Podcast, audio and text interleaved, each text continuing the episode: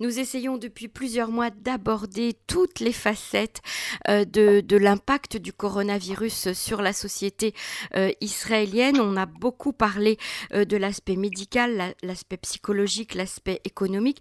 Il y a un point que nous n'avions pas jusqu'à maintenant abordé, c'est celui de l'impact sur et l'actualité sur la bourse israélienne. En bourse, est-ce que la crise du Covid a affecté les valeurs importantes euh, de la bourse israélienne Quel type de valeur, quel type de secteur a-t-il été touché?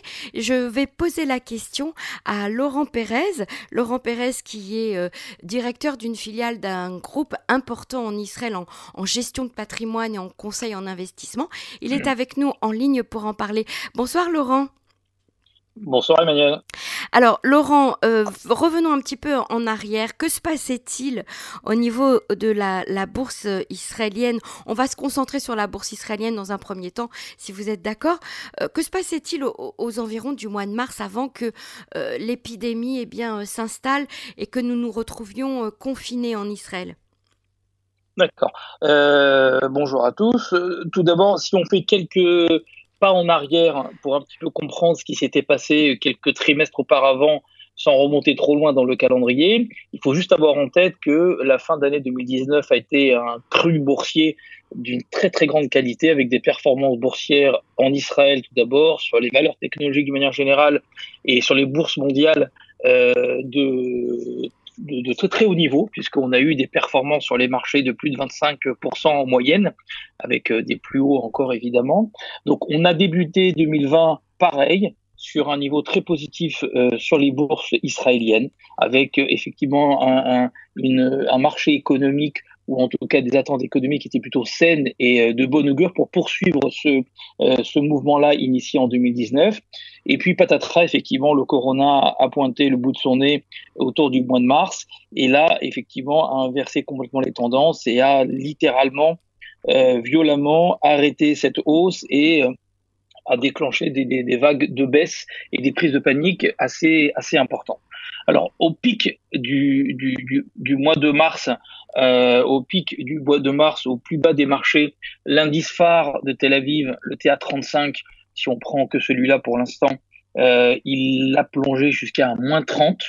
Euh, si on compare à ce qu'il avait fait en 2019, vous voyez l'impact des baisses mhm. qui ont été assez assez violentes. C'est quelque chose d'assez inédit.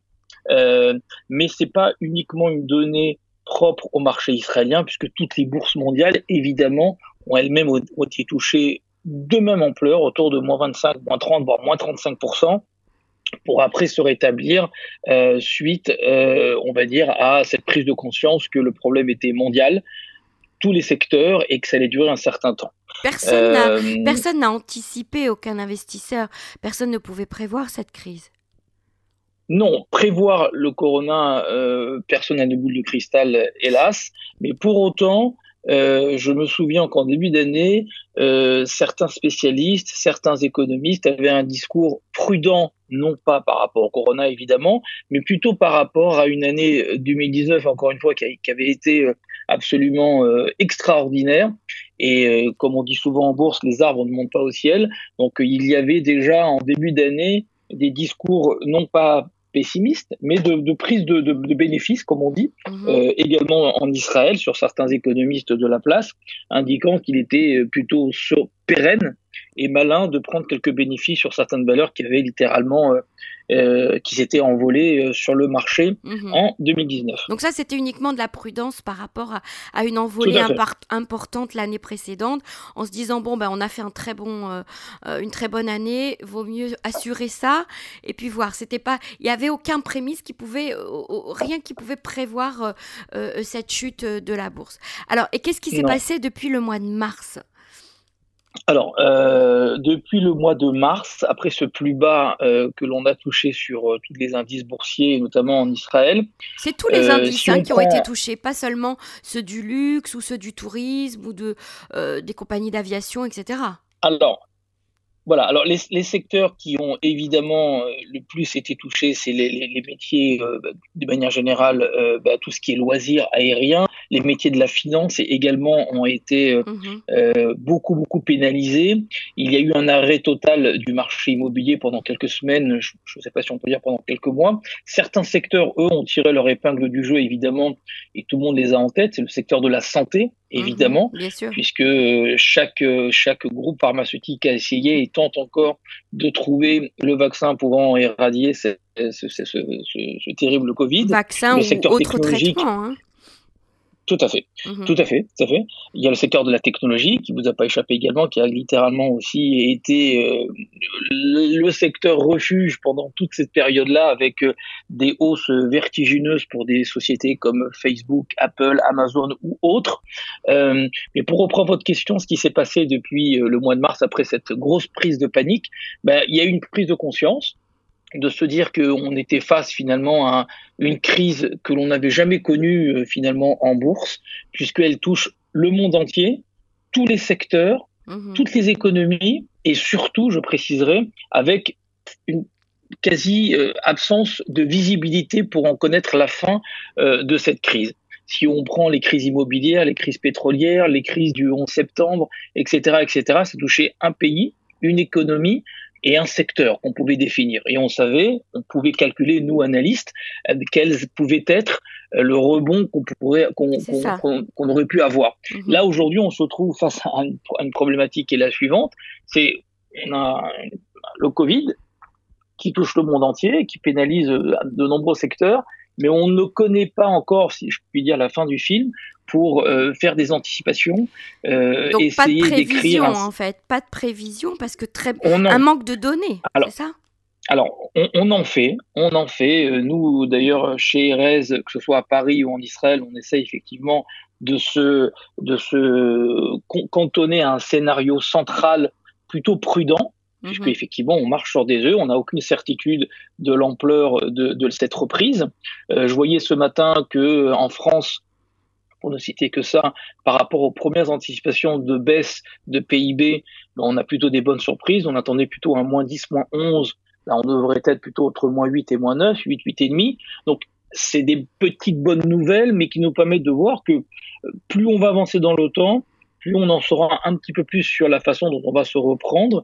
Et c'est ce qui s'est passé depuis mars, finalement. Donc le marché a rebondi après derrière. Si je reprends l'exemple, encore une fois, de Tel Aviv pour l'indice principal, donc on est tombé à moins de mars à moins 30, donc au plus bas euh, en termes d'indice. Et à aujourd'hui, nous ne sommes plus qu'en baisse que de moins 20%.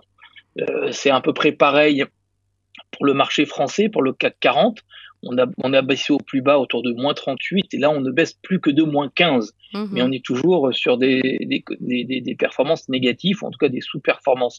C'est tout autre chose pour le marché américain, notamment le Nasdaq surreprésenté par les valeurs technologiques qui ont tiré euh, largement à la hausse les indices. On est au plus bas au Nasdaq, on était autour de moins 25 environ.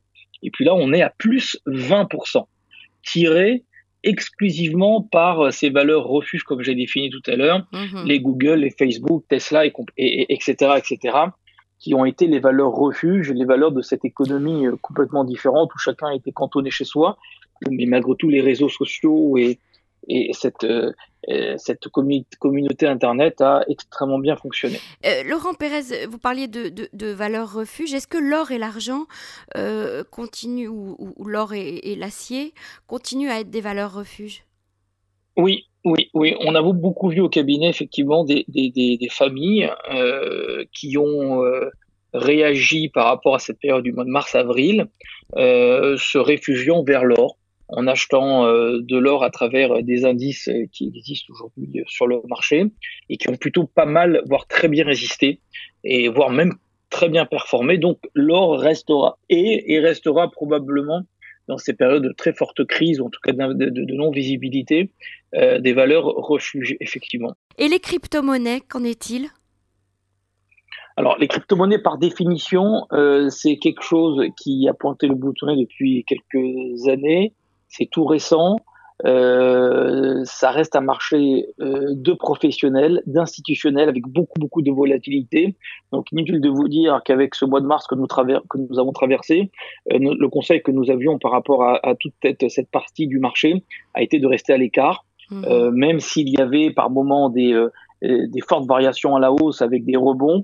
On a préféré effectivement pour une gestion pérenne de patrimoine rester à l'écart totalement de, ces monnaies-là qui ont encore aujourd'hui n'ont pas été définies comme des monnaies de référence et, et, on a très très peu de recul pour en apprécier euh, la fiabilité. Alors, vous disiez tout à l'heure, euh, vous l'avez dit par deux fois, mais c'est important quand même de, le rappeler que cette crise a profité quand même à, certaines valeurs.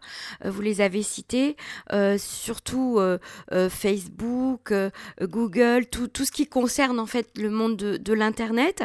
Quelles autres valeurs ont été aussi, ont profité de cette crise? Alors, euh, les, en termes de secteurs, si on reprend, on reprend les secteurs, effectivement, c'est toujours bien de. Donc, on a cité la santé, effectivement, les valeurs mhm. technologiques, bah, tout ce qui était bien de consommation, tout ce qui est valeur de, de la distribution du retail. Euh, je pense à des sociétés ici euh, euh, liées à l'alimentation. C'était des secteurs qui sont, en tout cas des commerces qui sont restés ouverts pendant, pendant toute la période de confinement et, mhm. qui encore aujourd'hui ou la semaine prochaine vont rester ouverts.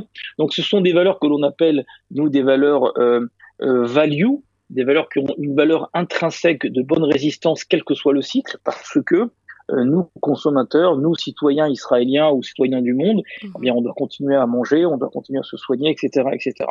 Donc, dans, dans ces phases de marché qu'on va sûrement peut-être, en tout cas, on n'a pas de boule de cristal, encore une fois, pour savoir ce que va être demain. Il va y avoir encore des, des fortes volatilités. Il faut effectivement avoir une stratégie euh, pour son patrimoine cohérente, s'exposer au marché action, que ce soit en Israël ou aux États-Unis ou en France, euh, sur des proportions, euh, on va dire, raisonnables, car effectivement, les, les, volatilités vont continuer et pour son patrimoine, je ne crois pas que ce soit aujourd'hui la meilleure des façons de le gérer lorsqu'on est exposé à 100% sur les marchés financiers pour les raisons que j'ai invoquées de très forte volatilité. Mhm. Mais voilà, et si on doit le faire, c'est sur des proportions, encore une fois, intelligentes et, et, et, pertinentes, et encore une fois sur des secteurs qui résistent. Donc, on a cité les biens de consommation, les technologies pour certaines, pour encore certaines valeurs qui sont qui sont pertinentes. Euh, il y a le secteur bancaire en Israël qui a beaucoup souffert, mais qui, je crois, à, à juste titre, plus, sera plutôt résilient dans les années à venir. Euh, effectivement, les valeurs pharmaceutiques. Les valeurs pharmaceutiques sont jouées, les biotech, où c'est vraiment des paris technologiques à chaque fois. Mais les valeurs pharmaceutiques traditionnelles, je pense que ça reste des valeurs qui euh, sont des valeurs de, de, de, de, portefeuille à garder, à conserver, tout en ayant conscience que euh, la bourse est quelque chose, est un placement risqué à, à moyen long terme. Et euh, ce qu'il faut surtout, c'est voilà garder des positions assez longues et non pas, euh, sauf si on est un professionnel on aime l'adrénaline, euh, mais on garde des positions longues pour effectivement pas se passer les crises. Laurent Pérez, merci pour toutes ces informations. C'est, important pour ceux qui avaient un peu d'argent euh, et qui l'avaient placé en bourse de savoir un petit peu, d'avoir une image un peu plus globale, on va dire, de, de la situation. On reviendra peut-être euh, ensemble sur euh, un, un, sujet qui, est, qui touche beaucoup, beaucoup de gens et qui concerne beaucoup de gens, qui est celui de cette valeur refuge, qui est la pierre, hein, qui est l'immobilier, alors en Israël ou ailleurs. On aura certainement l'occasion d'en reparler ensemble. Merci beaucoup en tout cas d'être intervenu sur les ondes de Cannes en français. Merci. Merci Emmanuel. Au revoir. Au revoir.